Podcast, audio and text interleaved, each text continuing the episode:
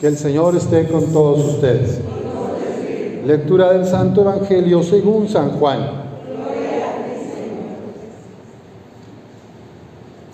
En aquel tiempo Jesús dijo a los judíos, mis ovejas escuchan mi voz, yo las conozco y ellas me siguen. Yo les doy la vida eterna y no perecerán jamás. Nadie las arrebatará de mi mano. Me las ha dado mi Padre y Él es superior a todos. Y nadie puede arrebatarlas de la mano del Padre. El Padre y yo somos uno. Palabra del Señor.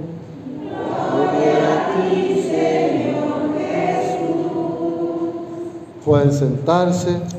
Vamos a hacer una reflexión.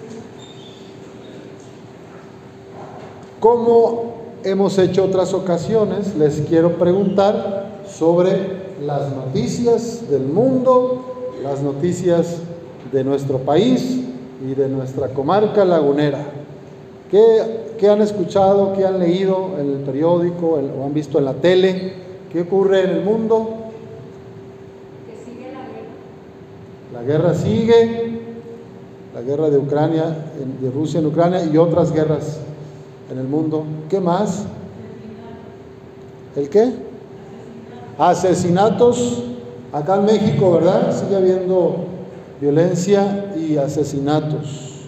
Sobre escasez de agua, otra noticia a nivel de la comarca, muchas colonias se están quedando sin el líquido vital o, o, se suspende o la bomba no funciona y luego no les llega más que por horas, bueno, batallando con el agua. ¿Qué más? Desaparición de adolescentes, de jóvenes, sobre todo mujeres, sobre todo mujeres en el país, en varios estados, sí. Muy triste. Oigan, ¿y hay alguna buena noticia que nos quieran compartir? ¿Hay alguna buena noticia o puras malas? el Canelo, ¿esa es buena o es mala? Es mala. El Santos, ¿cuándo juega o ya jugó? Bueno, eso ya está. Ok, oigan. Bueno, yo quiero contarles una buena. Muchos de ustedes conocen personas que han cruzado por el dolor de perder una hija o un hijo. Así, desaparecidos, levantados, secuestrados, asesinados. Y hoy día trabajan muy de cerca con otras personas que sufren y acompañan las pérdidas y el dolor de otros. Algunas de ellas y algunos están en la iglesia, sirven en capillas, lectores de la palabra, están eh, ministros de la Eucaristía que dan la comunión a los enfermos. Algunos cantan en los coros, cantan en nuestros coros. Hay gente en nuestra parroquia que ha tenido pérdidas grandes y fíjense, sirven a la comunidad. No se encerraron, no se aislaron en su dolor, se ponen a servir. Es una buena noticia, ¿o no? ¿Sí? Luego es algo parecido a los hermanos de doble A, ¿verdad? Que han superado, eh, eh, han cruzado por ese dolor, han dejado la bebida y todo lo que pasó en eso, y luego son que padrinos o madrinas pueden ayudar a otros a, salir de ese vicio, eso es una cosa maravillosa. Y, conocemos varias personas aquí en nuestros barrios, en la comarca lagunera, en todo el país, que han cruzado por cañadas oscuras, que han pasado por persecuciones, por dolores, por vicios, por mucha violencia.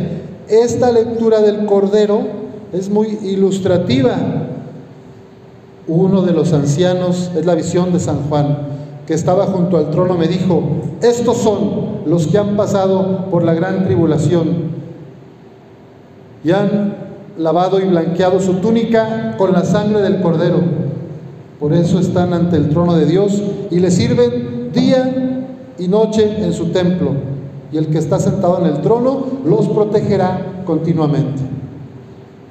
Mujeres y hombres que tuvieron algún momento fracturas en su vida, dolores tremendos, que su alma estaba quebrada, el Señor los toma, las toma y dice, aquí estoy, soy el buen pastor.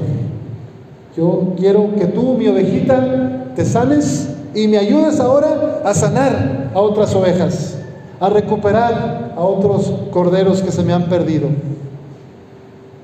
Somos sanadores heridos. Y miren la promesa de Dios, miren la promesa que les hace. Ya no sufrirán hambre ni sed, no los quemará ni el sol, ni los agobiará el calor. Ande, aquí en la laguna que se hace calor.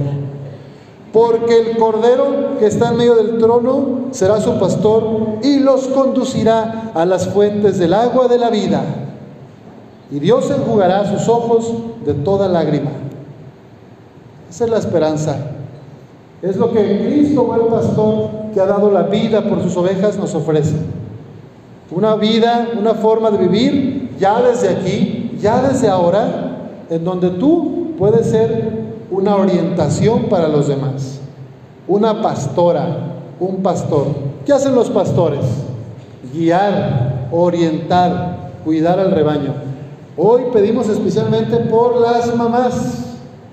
¿Verdad? Pasado mañana es Día de las Madres, desde hoy en la Iglesia Universal estamos pidiendo por ustedes, madres, abuelas, por bisabuelas. Levante la mano si hay una bisabuela por aquí. Una, dos, tres, cuatro, eso, bueno, felicidades. Fíjense, de una pareja, todos los seres humanos que vienen, todos los frutos de hijas e hijos de Dios. Pues hoy pedimos por ustedes, mamás, para que el Señor les conceda ser buenas pastoras, les siga dando en su corazón esa sabiduría, esa ternura de madre para escuchar, para acompañar a sus hijos, nietos y bisnietos. En el tiempo de Jesús, las mamás y los papás tenían una labor muy importante en la educación de la fe. Ya en nuestro tiempo, casi casi que los hombres no nos involucramos mucho, ¿verdad?